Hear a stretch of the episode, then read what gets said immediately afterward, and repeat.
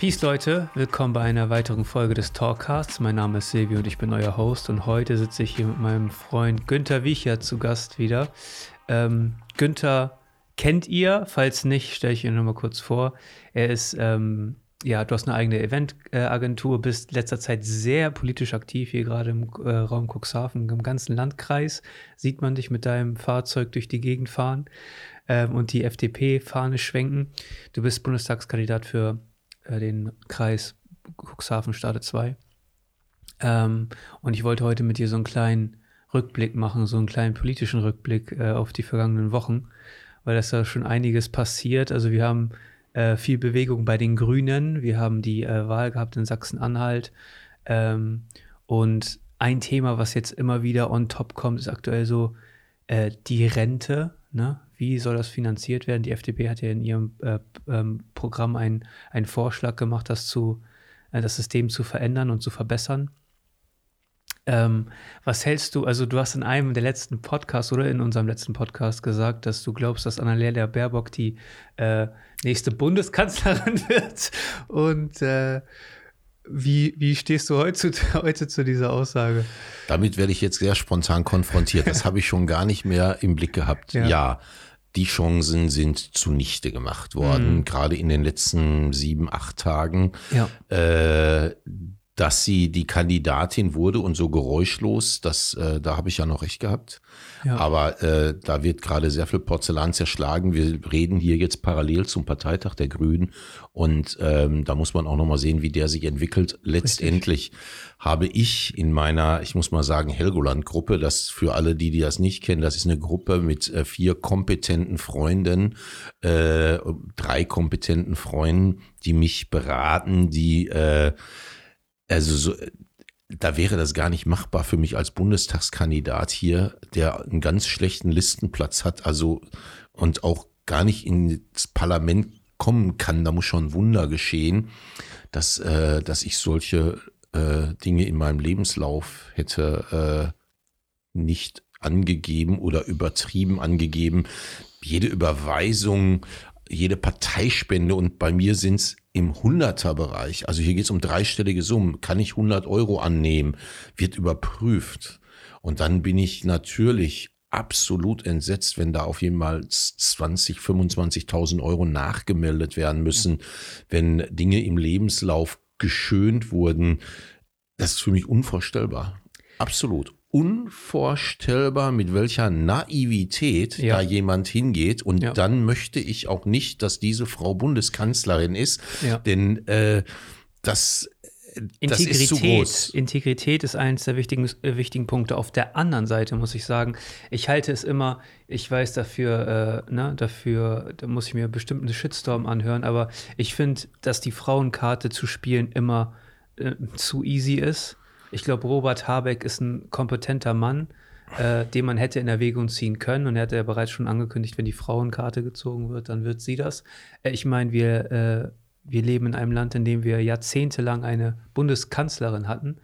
Ähm, ich finde das auch okay, wenn das ein Mann machen würde. Also, also ich sehe erstmal hier gerade äh, die Gefahr, dass wir uns zu sehr mit einer Partei beschäftigen, die in der Vergangenheit immer wieder Dinge gefordert hat und wenn sie dann in der politischen Verantwortung war, anders gelebt hat. Ich möchte das mal Richtig. wirklich an drei Beispielen festmachen.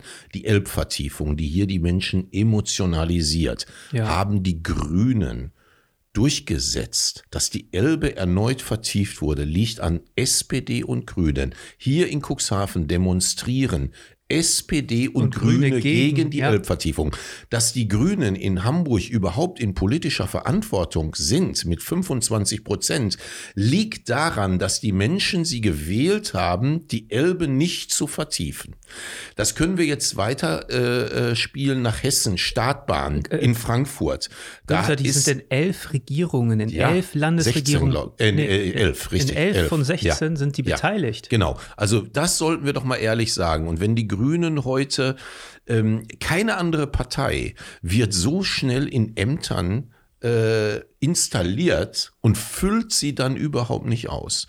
Was wurden wir Liberalen verprügelt, als wir die Jamaika-Geschichte abgebrochen haben? Aber letztendlich. Wenn es an hatten, Inhalten nicht scheitert, dann scheitert es halt nur mal an, an ja, Inhalten. Wir hatten keine Inhalte mehr. Ja. Nichts von dem, was wir, wofür unsere Wählerinnen und Wähler uns gewählt haben, konnten wir in dieser Jamaika-Koalition in irgendeiner Form durchbringen. Und da ist es einfach nur konsequent zu sagen, lieber nicht regieren als falsch regieren. Was hat man uns belächelt, als wir die Digitalisierung vor vier Jahren äh, vorangebracht haben?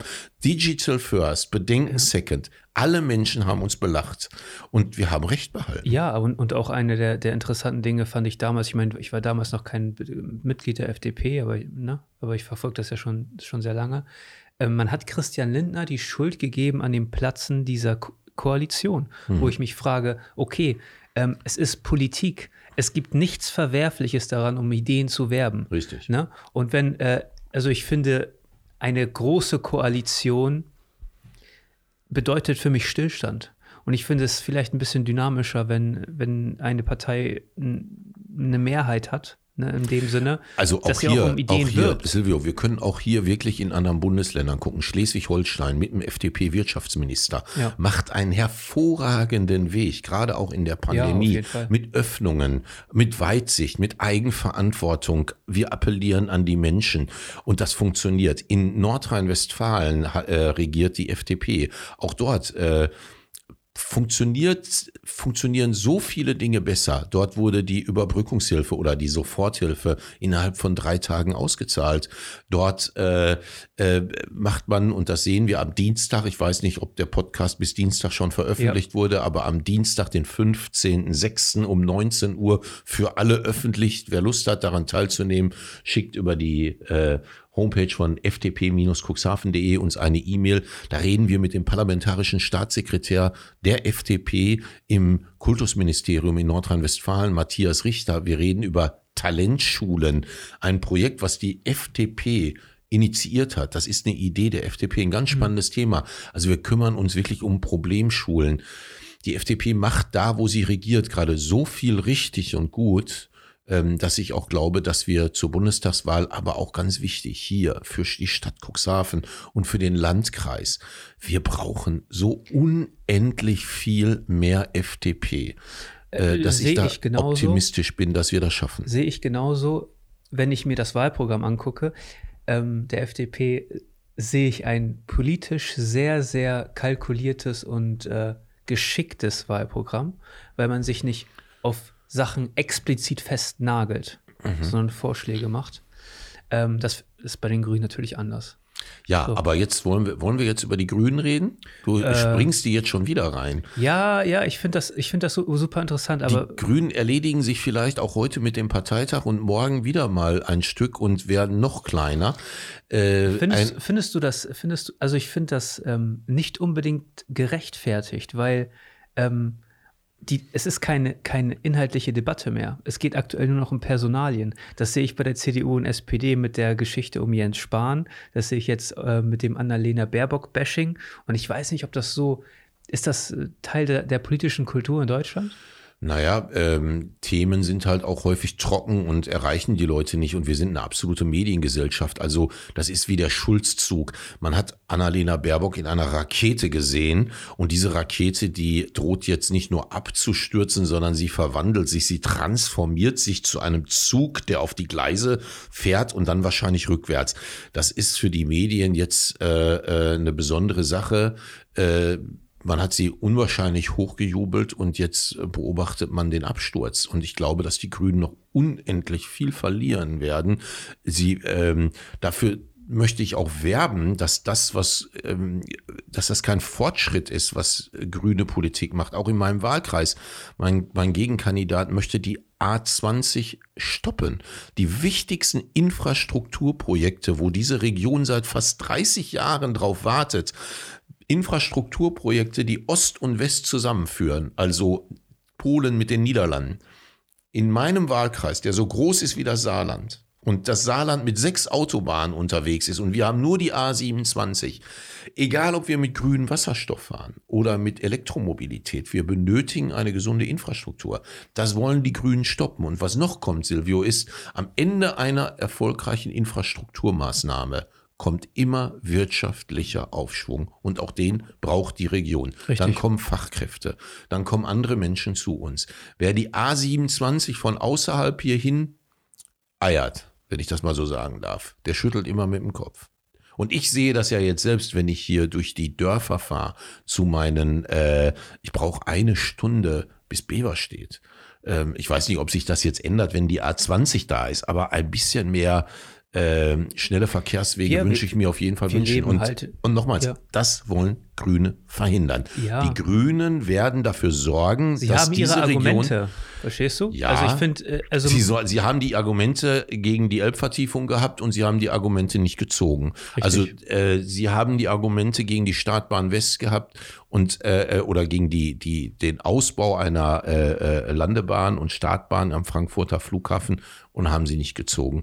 Sie haben den Hambacher Forst die Abholzung des so symbolhaften Hamburger Forst in Regierungsverantwortung in Nordrhein-Westfalen entschieden. Das muss man sich mal vorstellen. Mitgetragen, würde man sagen. Mitgetragen in der Koalition, ja, ja aber wenn es doch wirklich ans Eingemachte geht, wenn das dein Herz, die Herzkammer deiner Politik ist, dann machst du das nicht.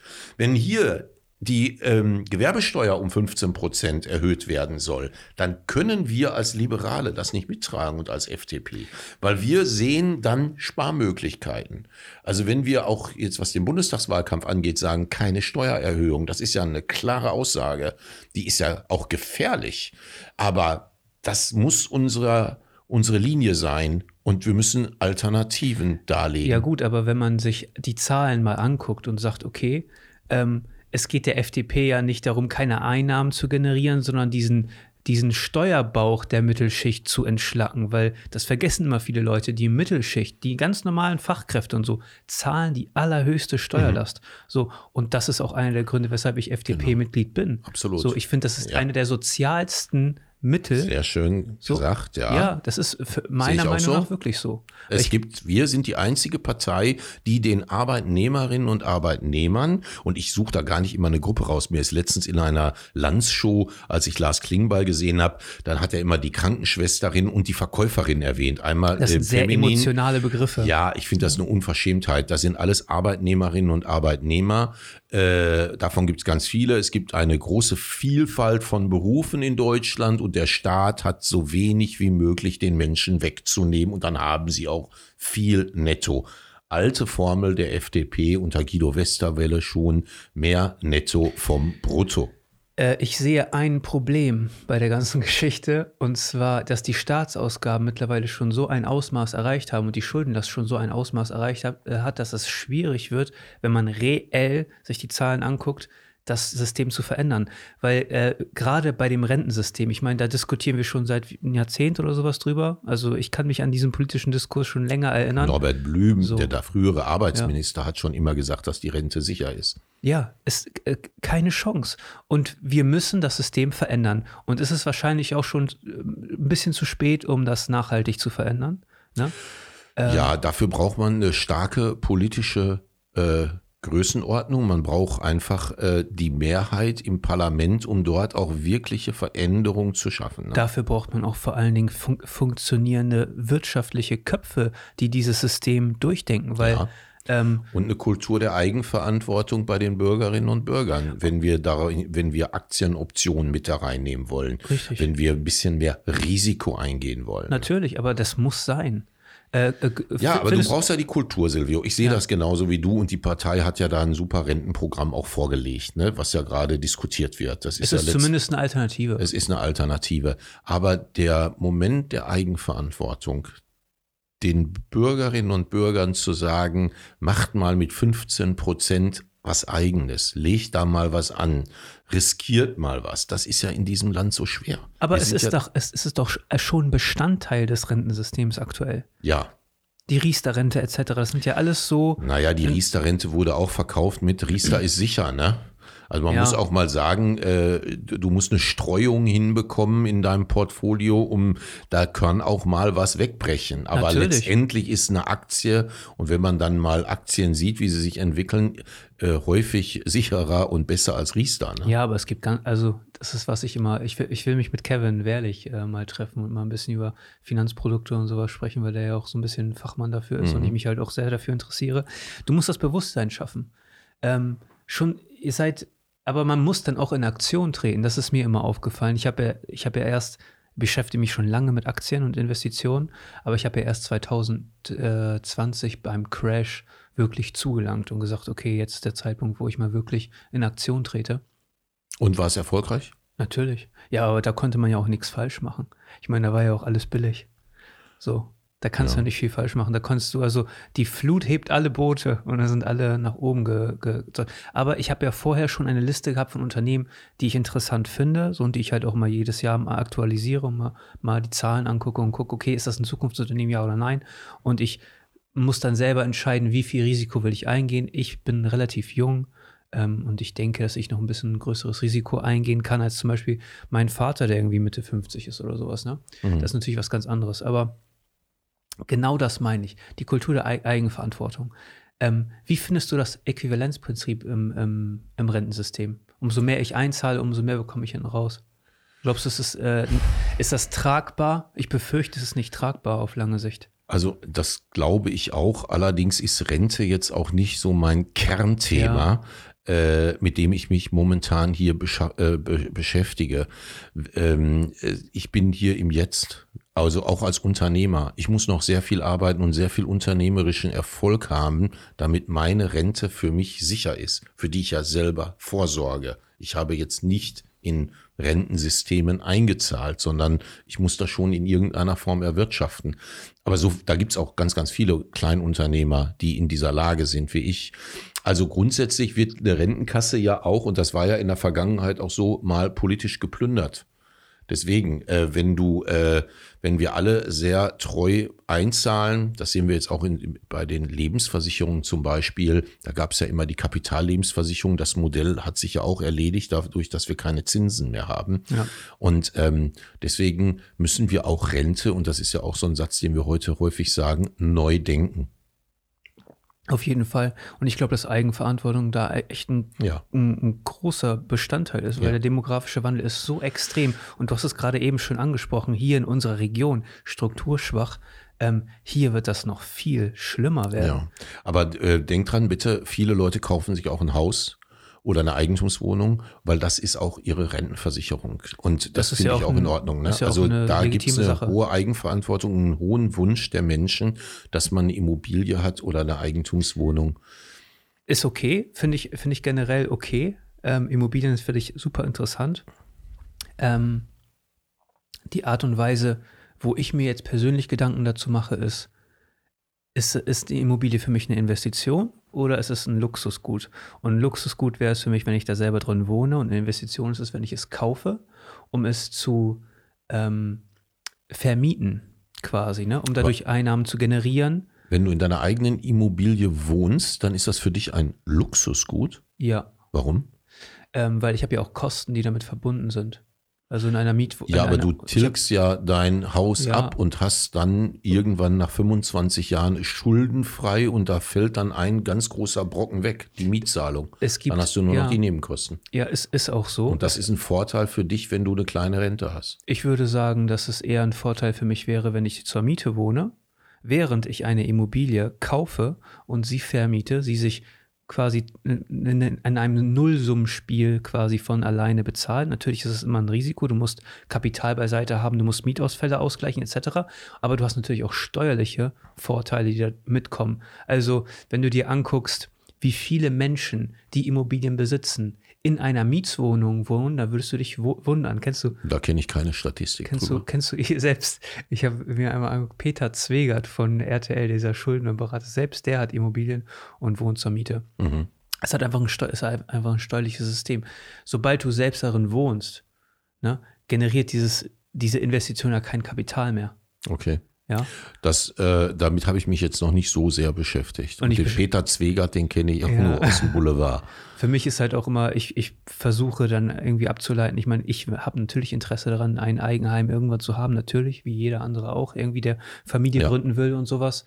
Ähm, aber ich frage mich dann halt immer, ist das jetzt aktuell die richtige Zeit? Weil es ist einfach so teuer. Selbst hier in unserer strukturschwachen ja. Region ist es so teuer. Ja, aber daran erkennt man auch, dass die, äh, ich kann mich an einen Spiegelartikel vor zehn Jahren erinnern, der hat Cuxhaven niedergeschrieben, dass hier bald alle Immobilien leer stehen würden und mhm. alle abhauen würden. Das ist ja. nicht der Fall, ja. weil wir die so eine günstige Zinslandschaft haben. Der Klassiker war immer früher beim Bankberater, äh, wir haben historisch niedrige Zinsen das ging so von 9 Prozent, äh, dann war 7, 6, 5, heute haben wir fast Null Zinsen. Ähm, und dementsprechend wird das auch in den nächsten Jahren noch so bleiben und somit wollen viele Eigentum kaufen. Gar kein Thema. Die äh, Entwicklung auf dem Immobilienmarkt hier in Cuxhaven ist wirklich sensationell. Tut aber wiederum denen gut, die äh, verkaufen können und über Jahrzehnte hier eine Immobilie hatten. Das heißt Erbengemeinschaften oder äh, äh, andere die auch einfach nur ein kleines Eckhaus verkaufen oder eine Eigentumswohnung, die haben dann auch viel für sich und für ihre Rente. Ne? Gut, deswegen, ähm, das, kommt das ist an, der Markt. Verkauft. Das Cuxhaven ist für viele attraktiv, die sonst hier Urlaub gemacht haben in Nordrhein-Westfalen. Äh, das ist ja ein Bundesland, wo viele aus Nordrhein-Westfalen hierher kommen, um Urlaub zu machen. Gerade im nördlichen Ruhrgebiet, wo ich ja herkomme, da, ähm, da geht es den Städten sehr, sehr schlecht. Und da ist es nicht mehr so attraktiv und eine Immobilie hier ist immer noch günstiger als in Gelsenkirchen. Ja. Das ist auch Fakt. Echt? Die okay. Immobilienpreise im nördlichen Ruhrgebiet äh, sind höher und dementsprechend ziehen viele Leute hierher. Ich kenne viele Leute, die hier Immobilien gekauft haben. Das kommt noch dazu. Ja.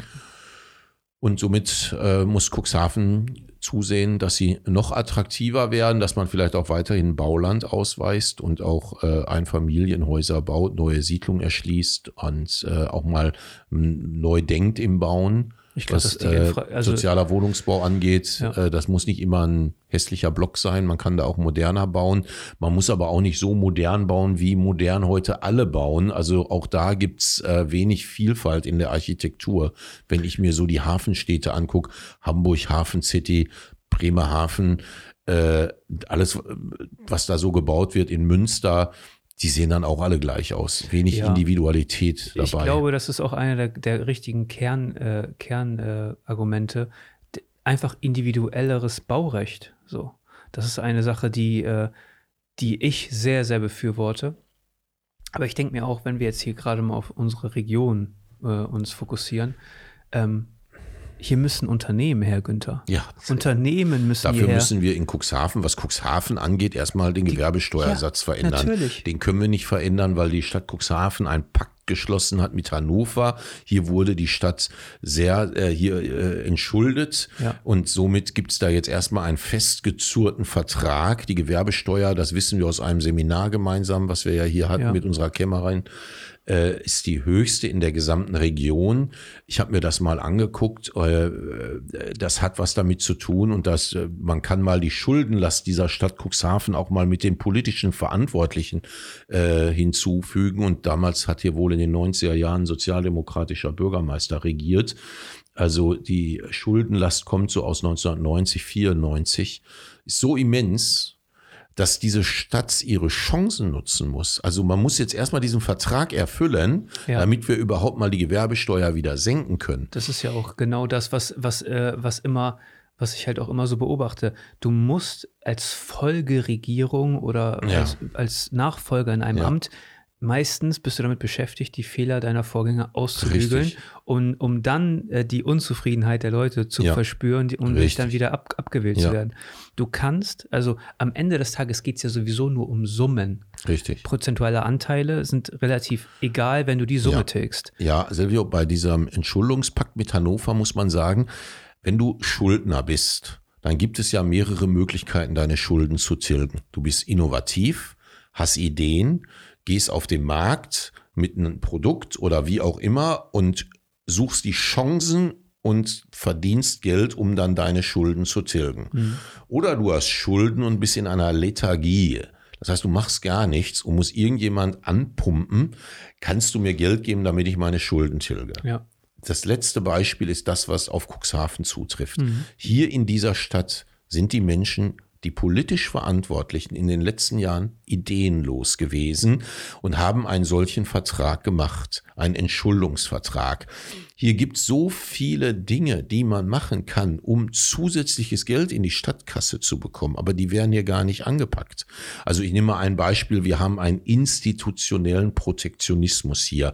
Hier geht es, ich habe immer so das Gefühl, diese Stadt gehört zu 20 Leuten mhm. und die sind auch politisch engagiert und sie sorgen immer dafür, ja. dass es den 20 gut geht. Aber diese Stadt hat 48.000 Bürgerinnen und Bürger.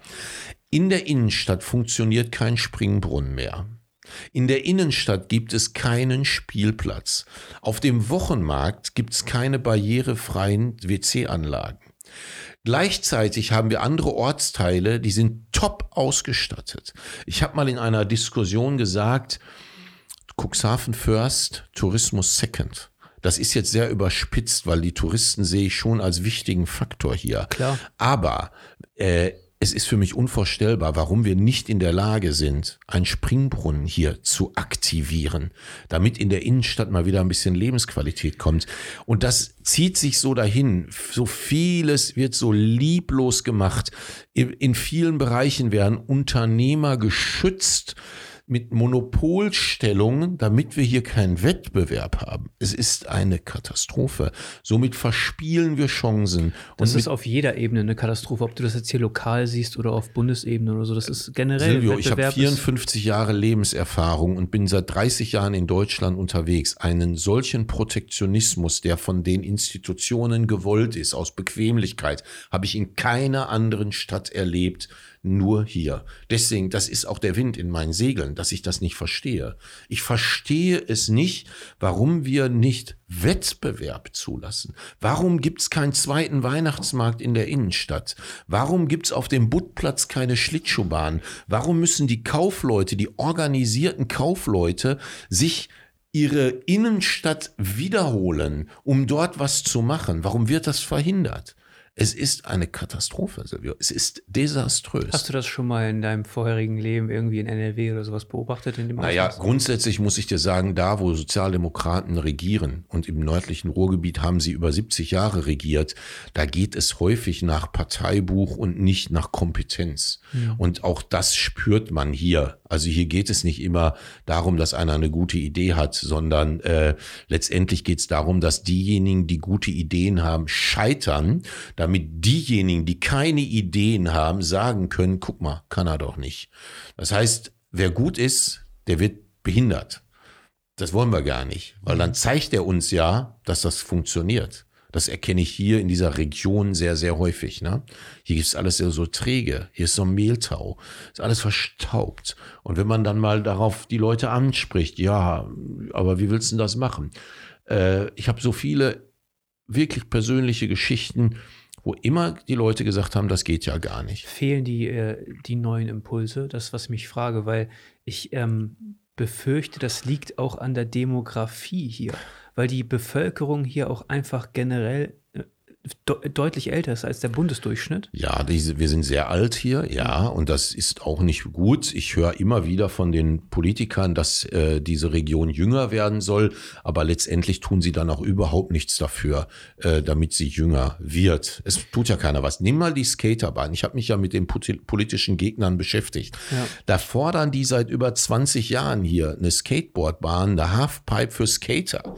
Vor vier Jahren beim letzten kommunalen Wahlkampf war das Thema bei allen Parteien. Wer in vier Jahren es nicht schafft, eine Halfpipe irgendwo aufzubauen, der hat es auch nicht verdient, hier in irgendeiner Form zu regieren. Ich weiß, das ist eine Katastrophe. Weiß, eine meine, Halfpipe. Ja. Silvio, wenn ich wir weiß. beide meinen, wir müssen eine Halfpipe haben, dann ist die in zwei Monaten da. Also da, ja. da das kriegen wir hin. Ich weiß, dass meine Schwester sehr engagiert war, meine, die kleinste äh, in dem Bereich, die ist im Jugendbeirat hier in Cuxhaven und sowas, ist da sehr engagiert gewesen. Aber ich denke mir auch immer, ein Skatepark wird das Problem nicht lösen. Die jungen Leute gehen hier raus und kommen nicht wieder. Und das liegt daran, dass sie keine beruflichen Perspektiven und keine Chancen haben. Silvio, du siehst aber daran, wie alt die Stadt ist, wie alt auch die Entscheider in ihren Köpfen sind.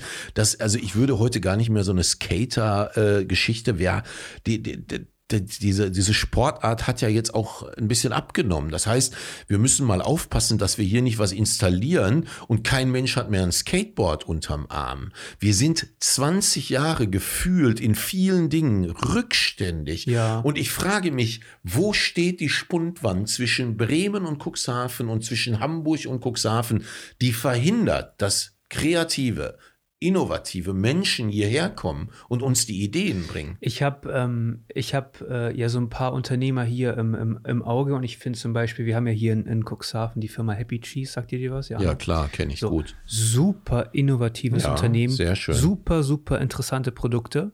Und ich frage mich dann immer, warum ist der eigentlich in Cuxhaven? So. Ja, weil er hierher kommt, glaube ich. Ne? Weil, ne? Weiß ich nicht. Ich habe jetzt, äh, ich habe ja jetzt den nächsten Termin mit ihm. Der sehr schön. Ja, so also finde ich auch gut. Tolles Produkt und sind ganz tolle Leute. Ich kenne die auch ein bisschen, ja. habe die mal kennengelernt. Ja, davon brauchen wir mehr. Wir brauchen mehr Happy dann, Cheese. Dann haben wir, dann haben wir ähm, in der Poststraße, das ist ja auch jemand, den ich schon, äh, schon lange versuche zu überreden, mal hier vorbei äh, zu kommen. Ne?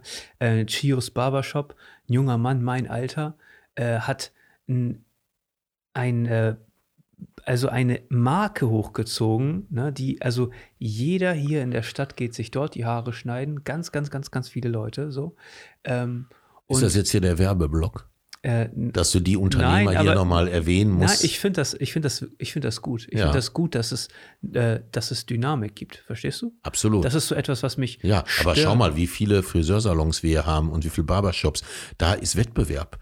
Das ja. heißt, der normale Bürger die normale Bürgerin, der mhm. normale Unternehmer, der im Einzelhandel tätig ist, ja. der muss sich jeden Tag den Wettbewerb stellen. Ja, genau. Jeden Tag muss der sagen, bin ich gut hinter der Ladentheke, schneide ich gut die Haare, weil der Kunde kann entscheiden. Aber bei vielen Dingen ist das hier gar nicht so in Cuxhaven. Ich finde auch, man muss das fördern, man muss das, man muss diese, man muss dieses, man muss das erleichtern. Natürlich. Und du kannst keine Unternehmen binden, wenn genau. die Steuer so hoch ist. Ja. So, das ist ja einer der, der Punkte wenn ich mich in meinem Freundeskreis umgucke, ne, wir sind ja alle aus, ursprünglich aus Cuxhaven, die sind jetzt in ganz Deutschland verteilt.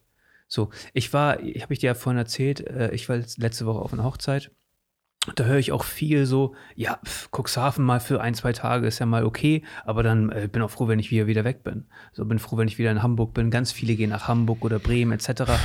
Wie kann das sein, dass wir unsere Jugend, ne, die wir hier großziehen, hier nicht binden können und denen hier keine Perspektiven geben? Das liegt auch daran, dass wir hier uns nur auf Tourismus fokussieren. Ja, richtig. Wir machen nichts für die Cuxhavener. So. Sehe ich genauso. Wir, wir müssen die Cuxhavener, die 48.000 Bürgerinnen und Bürger, für die mal was machen. Wir müssen diese Innenstadt wirklich, also das ist ja mein Kernthema hier, diese Innenstadt muss auf Hochglanz poliert werden. Wenn die wunderschön ist, wenn wir dort ein Einkaufserlebnis haben mit Flair und mit allem, dann haben die Leute auch Lust. Also es gibt immer so Städte, die emotionalisieren. Eine Stadt ist Münster. Wenn du durch Münster gehst, da, da bist du in einer ganz anderen Welt. Wundervoll. Lüneburg soll wunderschön sein, hat man mir letztens in einem Telefonat gesagt. Ja. Es gibt so viele Städte. Äh, Groningen, wir fahren, aber das habe ich glaube ich schon tausendmal gesagt, auf all meinen Veranstaltungen. Wir fahren alle nach Groningen und finden das da alle so schön. Warum können wir nicht durch unsere Innenstadt in Cuxhaven laufen und sagen, wow, cool, was ist das schön hier? Diese Momente müssen wir schaffen. Und die schaffen wir, weil wir in der Innenstadt wahnsinnig tolle Händler haben, die jeden Tag um 8 Uhr ihren Laden aufmachen, um 9 Uhr an der Ladentheke stehen, bis 19 Uhr. Ich vermisse von allen möglichen Leuten, die hier politisch in der Verantwortung stehen, die Wertschätzung gegenüber diesen Menschen die selbstständig, unternehmerisch den ganzen Tag hinter der Ladentheke stehen. Da haben die überhaupt kein Gespür nee, mehr für. Glaube ich auch nicht. Aber ich glaube, das ist etwas, das ist nicht regional. Äh, das ist, das ist das bundesweit, ist, das, ist das kaum so. einer, ja. Und dann wollen sie alle inhabergeführten Einzelhandel ja, und ja. den Unverpacktladen haben. Aber es ist auch so, ähm, etwas zu fordern ist was anderes als etwas zu machen. So, du bist Unternehmer, du weißt, wie es ist und in einem Unternehmen stecken auch Fehler. Man muss, man muss äh, sich immer wieder neu erfinden. Man muss innovativ bleiben und man muss mehr machen als ja, andere. Und man muss aber Mut machen. Also wir müssen Mut machen. Richtig. Das versuche ich ja auch. Also ja. jedem zu sagen, mach dich selbstständig. Ne? Ähm, wie mutig stimmt dich die Wahl in Sachsen-Anhalt? Die war ja jetzt auch. Für die FDP war sie sehr, sehr gut. Wir haben die Grünen überholt. Wir sind seit zehn Jahren wieder im äh, Landtag vertreten. Ich finde, die FDP hat dort auch eine tolle Kandidatin gehabt und einen äh, wahnsinnig guten Wahlkampf geführt. Insgesamt ist der Spirit, aber das ist natürlich jetzt sehr subjektiv. Ja. Ich lebe ja die FDP äh, nicht sie ist ja für mich wirklich nicht nur eine Partei, ich sage es ja auch häufig, sondern ich lebe die FDP, ich fühle sie, es ist ein Gefühl, weil ich äh, äh, immer wieder auch meinen Kindern sage, entscheide du. Ne? Ja. Geh auf den Apfelbaum nach oben, wenn meine Frau dann schon schreit, äh, nicht noch einen Ast höher klettern, sage ich, wenn du runterfällst, fällst du runter. Aber äh, das ist wirklich so ein kulturelles Ding. Ich finde das toll, wenn die auf Bäume klettern. Und ich finde es toll, wenn man vom Fünfer springt. Aber äh, ich versuche die Menschen zu ermutigen, sich selbstständig zu machen, in den Einzelhandel zu gehen. Ich mag Floristen und Floristinnen, die sich selbstständig machen, die ihr, ihren Blumenstrauß kreieren. Übrigens eine Sache, die man auf Parteitagen laut grüner Ansicht nicht mehr verteilen darf. Ne? Das ist eine Forderung von den Grünen in Berlin, glaube ich, gewesen, dass man an Parteitagen keine Blumensträuße mehr überreichen kann. kann man das ja. kann auch nur jemand fordern, der nicht weiß, dass die Blumensträuße eine Floristin oder ein Florist mit Liebe, Herzblut, Leidenschaft und und Engagement in einem Geschäft, mit, wo die Ware angeliefert wird, wo die Ware ausgepackt wird, wo sie zusammengesteckt wird, da ist eine Maschinerie hinter, die mit Leidenschaft geführt wird. Und deswegen möchte ich auch weiterhin Blumensträuße verschenken. Ich denke, das ist. Ähm es ist immer ein Unterschied, etwas zu fordern. Die, meisten Leute, die in der Politik aktiv sind aktuell, finde ich, repräsentieren nicht mehr die Mitte der Gesellschaft. Ja. So, und die wissen gar nicht, was da eigentlich hinter äh, steckt. Ich habe das Gefühl, dass keiner mehr ähm, ein Gefühl hat dafür, was eigentlich Haushalten und Geld eigentlich bedeutet. Richtig. So, weil man das ja einfach, man kann es ja einfach drucken und dann äh, ist, ist auch jetzt digital nur so noch. Du hast ja kaum noch Bargeld. Ja, es ist ja nur noch, also mittlerweile, wer bezahlt denn mit Bargeld? Du, du zahlst alles mit EC-Karte, ja. du überschreibst irgendein ein Recht auf ein, irgendeine Nummer, eine digitale Nummer von einem Konto auf das andere. Keiner hat mehr wirklich, früher gab es ja noch den Goldstandard unter Nixon, so da war der Dollar ja auch ne, ein Zugpferd aktuell. Ähm, deswegen flüchten die Leute ja auch alle in Kryptowährungen und Aktien und was auch immer. Mhm. Ähm, das ist, aber am Ende des Tages ist es doch genau so. Wenn du für dein, für dein äh, Haushalt ne, 4000 Euro zur Verfügung hast ne, und 4500 ausgibst, ne, dann ist das langfristig eine scheiß Entscheidung. Mhm. So. Und so müssten Staatsfinanzen auch geregelt sein. Ja, sehe ich genauso. Äh, äh, ja, jetzt sind wir aber sehr gesprungen. Wir sind, ja. waren beim Einzelhändler ja. und Unternehmer in der Innenstadt und übers schöne Cuxhaven. Ne? Ja. ja, aber natürlich müssen wir, können wir nur das Geld ausgeben, was wir auch einnehmen. Und wir brauchen auch eine ganz klare Priorisierung, worum sich der Staat kümmern aber, muss. Aber das ist ja genau das, das Thema. Man sieht die finanzielle Situation in Cuxhaven. Ne? Du siehst, dass es ein riesiger Berg an Schulden ist. Ja. Und äh, der, der zukünftige, der wird sich schon darum kümmern. Ja, weißt du? ja, ja, ja, vor allem, äh, es gibt hier keine Partei, die Ideen hat, wie wir die Schulden weiter abtragen. Man muss mal sagen, hier in dem Wahlkampf, Harald Zarte, der Kandidat, der, äh, äh, der unabhängige Kandidat bei der letzten Oberbürgermeisterwahl, der hat auf jeder Versammlung gesagt, wir müssen von diesen Schulden runterkommen. Also der hat Ideen entwickelt, wie man hier von diesen Schulden runterkommt. Das vermisse ich so sehr. Hier gibt es keine Ideen, wie wir die Schulden wegbekommen. Erst dann sind wir frei. Und wir sind hier nicht frei. Und für uns Liberale ist ja äh, nicht vorhandene Freiheit äh, eine Katastrophe. Und deswegen müssen wir neue Ideen haben. Nehmen wir mal die Grimmers Hörnbuch. Da haben wir einen Gastronom. Warum haben wir da nicht drei? Die ist riesengroß. Warum haben wir da nicht so eine Seebäderbrücke? Wenn ich eine solche Idee, und die, die kommt ja aus der FDP jetzt immer mehr, wir haben ja einige Mitglieder, die sagen, warum kriegen wir das eigentlich nicht hin? Diese Idee, da wirst du sofort mit der Keule erschlagen, wenn du so eine Idee hier äh, bringst. Ähm, warum stocken wir das Wattenmeer Besucherzentrum in Salenburg nicht um ein Geschoss auf und packen eine Gastronomie oben rein? Einen besseren Blick gibt's gar nicht. Da bekommen die Gastronomen jetzt einen Deich langfristig hin. Das heißt, äh, sie gucken alle vor eine grüne Deichwand. Also ich glaube, da kann man mehr Einnahmen generieren, wenn man das macht. Äh, ich, hab, ich hätte jetzt ganz viele Ideen, wo wir mehr Einnahmen haben, wo wir Wettbewerb schaffen. Ne? Ähm, und deswegen glaube ich, dass wir hier auch die Richtigen sind. Man muss das auch mal sagen, Silvio, ich muss die Zeit jetzt nutzen. Wir, die FDP in Cuxhaven, wir sind ja, das ist, bist ja nicht nur du und ich, wir sind ja wirklich fast 30, 40, 50 Menschen.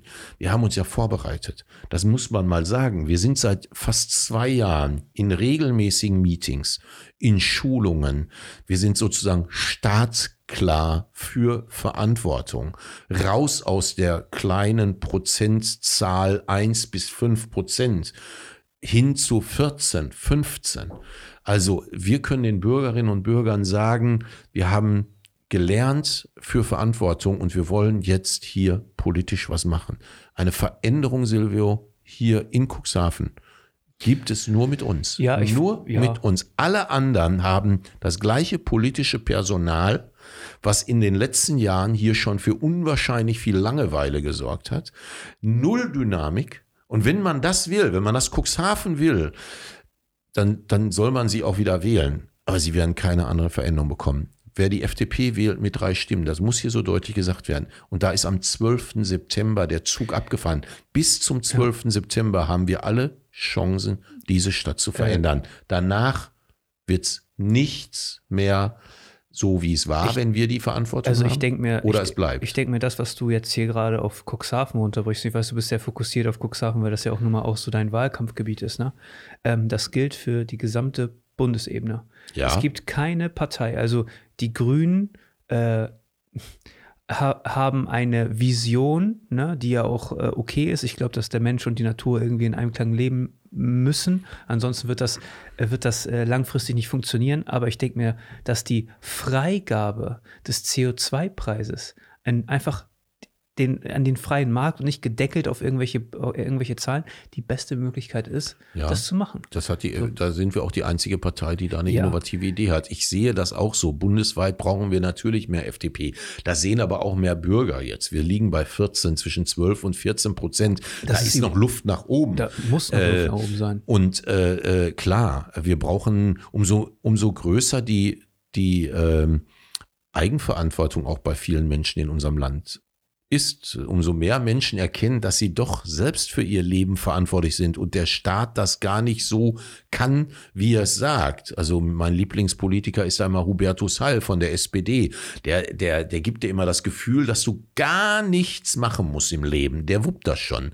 Und ich habe an eigener Erfahrung als Unternehmer, Veranstaltung gemerkt, als der erste Lockdown kam, dass das, was Hubertus Heil sagt, überhaupt nicht wahr ist. Aber es gilt ja nicht für Unternehmer, das, was Hubertus Heil sagt, das gilt ja für Arbeiter. Arbeitnehmer. Der Hubertus Heil hat gesagt, jeder Unternehmer und Solo-Selbstständige, wie die ja heute so genannt wird, äh, äh, kann äh, ohne umfassende Vermögensprüfung zur AGE gehen und sich dort im Rahmen des ersten Lockdowns in irgendeiner Form seinen Lebensunterhalt bestreiten.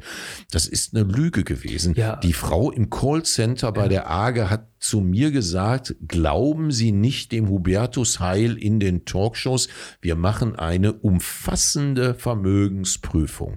Also ich bin als Politiker, als Betroffener, hautnah bekomme ich mit, dass man das, was mal in Berlin gesagt wird, gerade von Hubertus Heil, dass das gar nicht stimmt. Also ganz klare Wählerlüge. Ähm, er hat aber auch gesagt, ähm, dass Unternehmer ein eigenes Risiko tragen. Und ja, dass, äh, dass man das als Unternehmer nun mal, dass es halt das immer so ist. Ich ja auch. Das wo ich, wo ich mich ja. frage, wo ich mich frage, wie kann das sein, dass man als Arbeitnehmer, ne, ich bin ja selber Arbeitnehmer, so, ähm, so eine privilegierte Stellung hat äh, und als Unternehmer, der, wo man quasi in, also das ist ja keine Eigenverantwortung, die da passiert. Das ist eine Pandemie und man kann ja auch, man kann ja auch alles verstehen. Ähm, nach eineinhalb Jahren oder sowas habe ich teilweise nicht mehr so viel Verständnis mhm. für die Maßnahmen.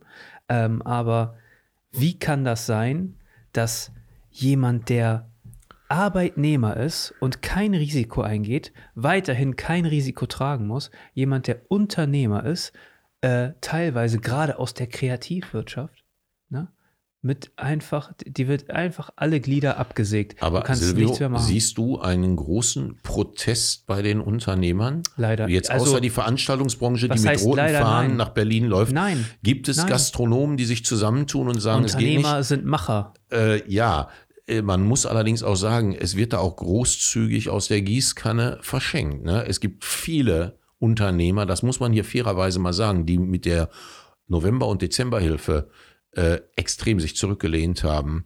Es gibt gerade sehr viel Investitionen in der Gastronomie. Das ist auch alles schön und gut. Und es ist auch gut. Ich habe so ein bisschen die Sorge, da war ein wenig zu viel Staat für viele Unternehmer. Und viele haben sehr viel bekommen. Und dann gibt's diejenigen, die wirklich durchs Raster gefallen sind. Ne? Also wenn du dich mit Bankern unterhältst, dann gibt's den unterschiedlichsten Unternehmertyp.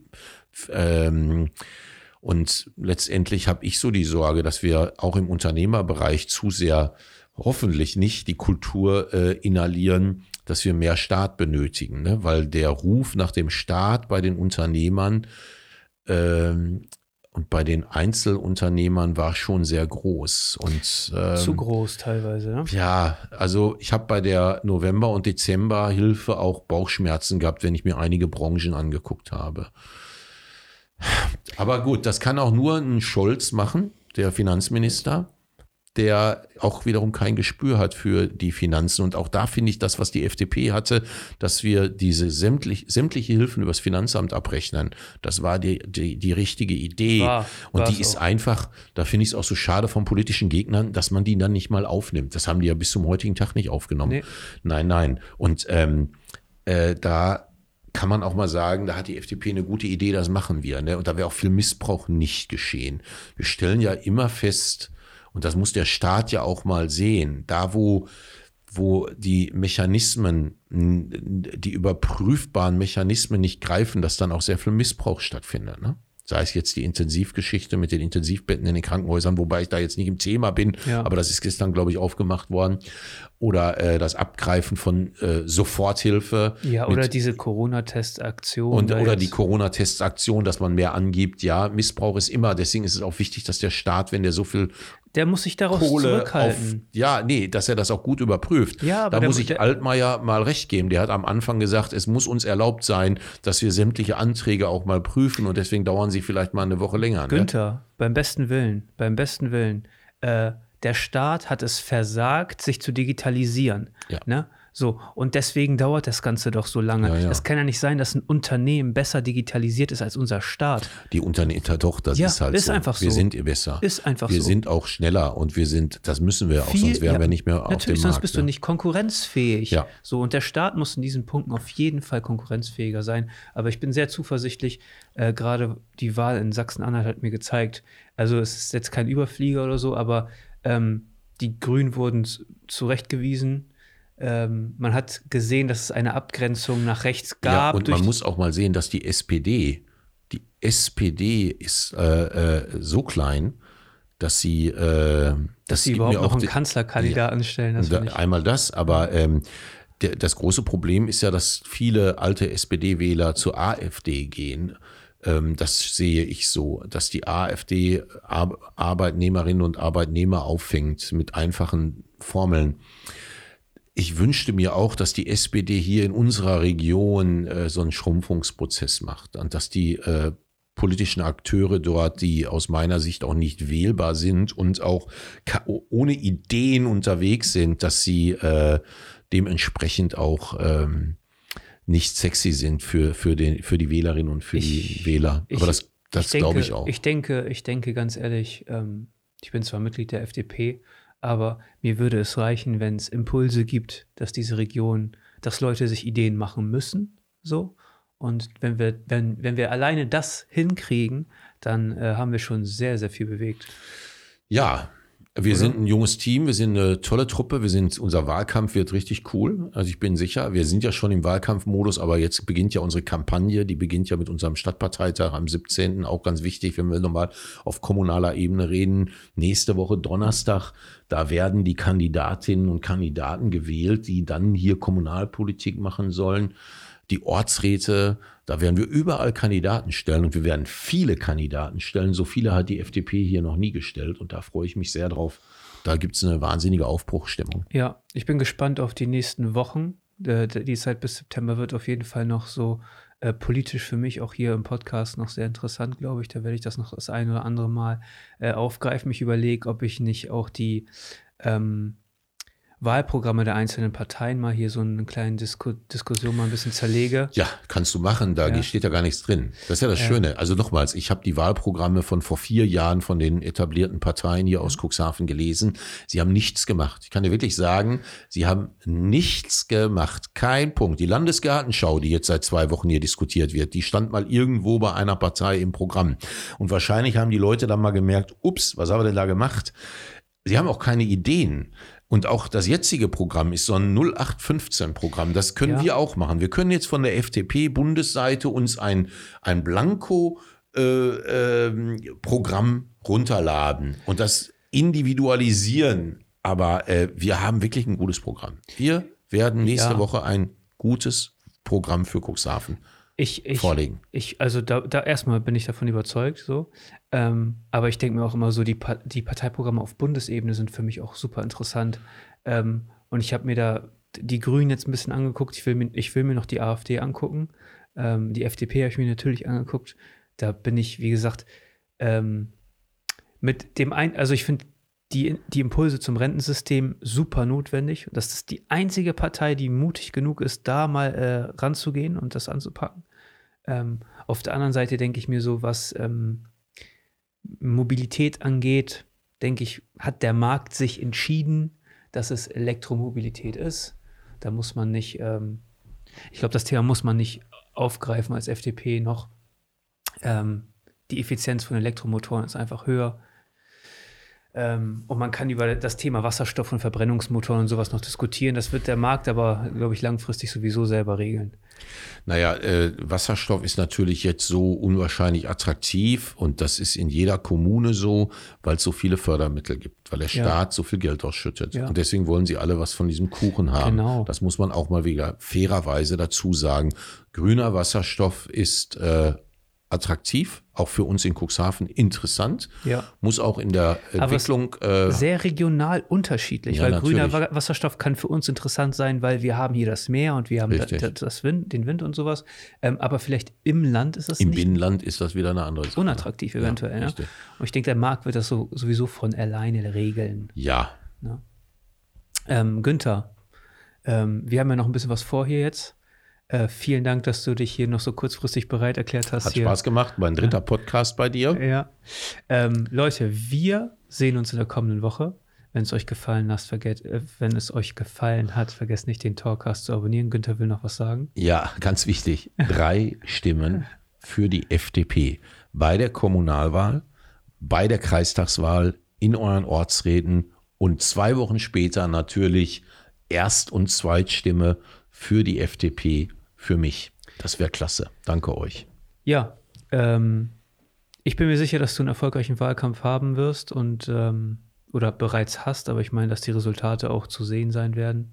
Ähm, ich sehe nicht so viel Dynamik bei anderen, aber ich werde versuchen, noch andere Bundestagskandidaten hier aus äh, Cuxhaven Stade 2 zu äh, interviewen, mal gucken, was so deren Vorstellungen sind. Ich glaube, dass äh, nur einer dazu bereit ist. Ähm, aber ganz ehrlich, wie gesagt, hier für unsere Region ähm, gibt es wenige, wenige Menschen wie dich, die so viel Dynamik da reinbringen, zumindest von dem, was ich jetzt so beurteilen kann. Ähm, vielen Dank, dass du mal wieder dabei warst. Und äh, ja, wie gesagt, wir sehen uns in der nächsten Woche und bis dann. Ciao. Tschüss.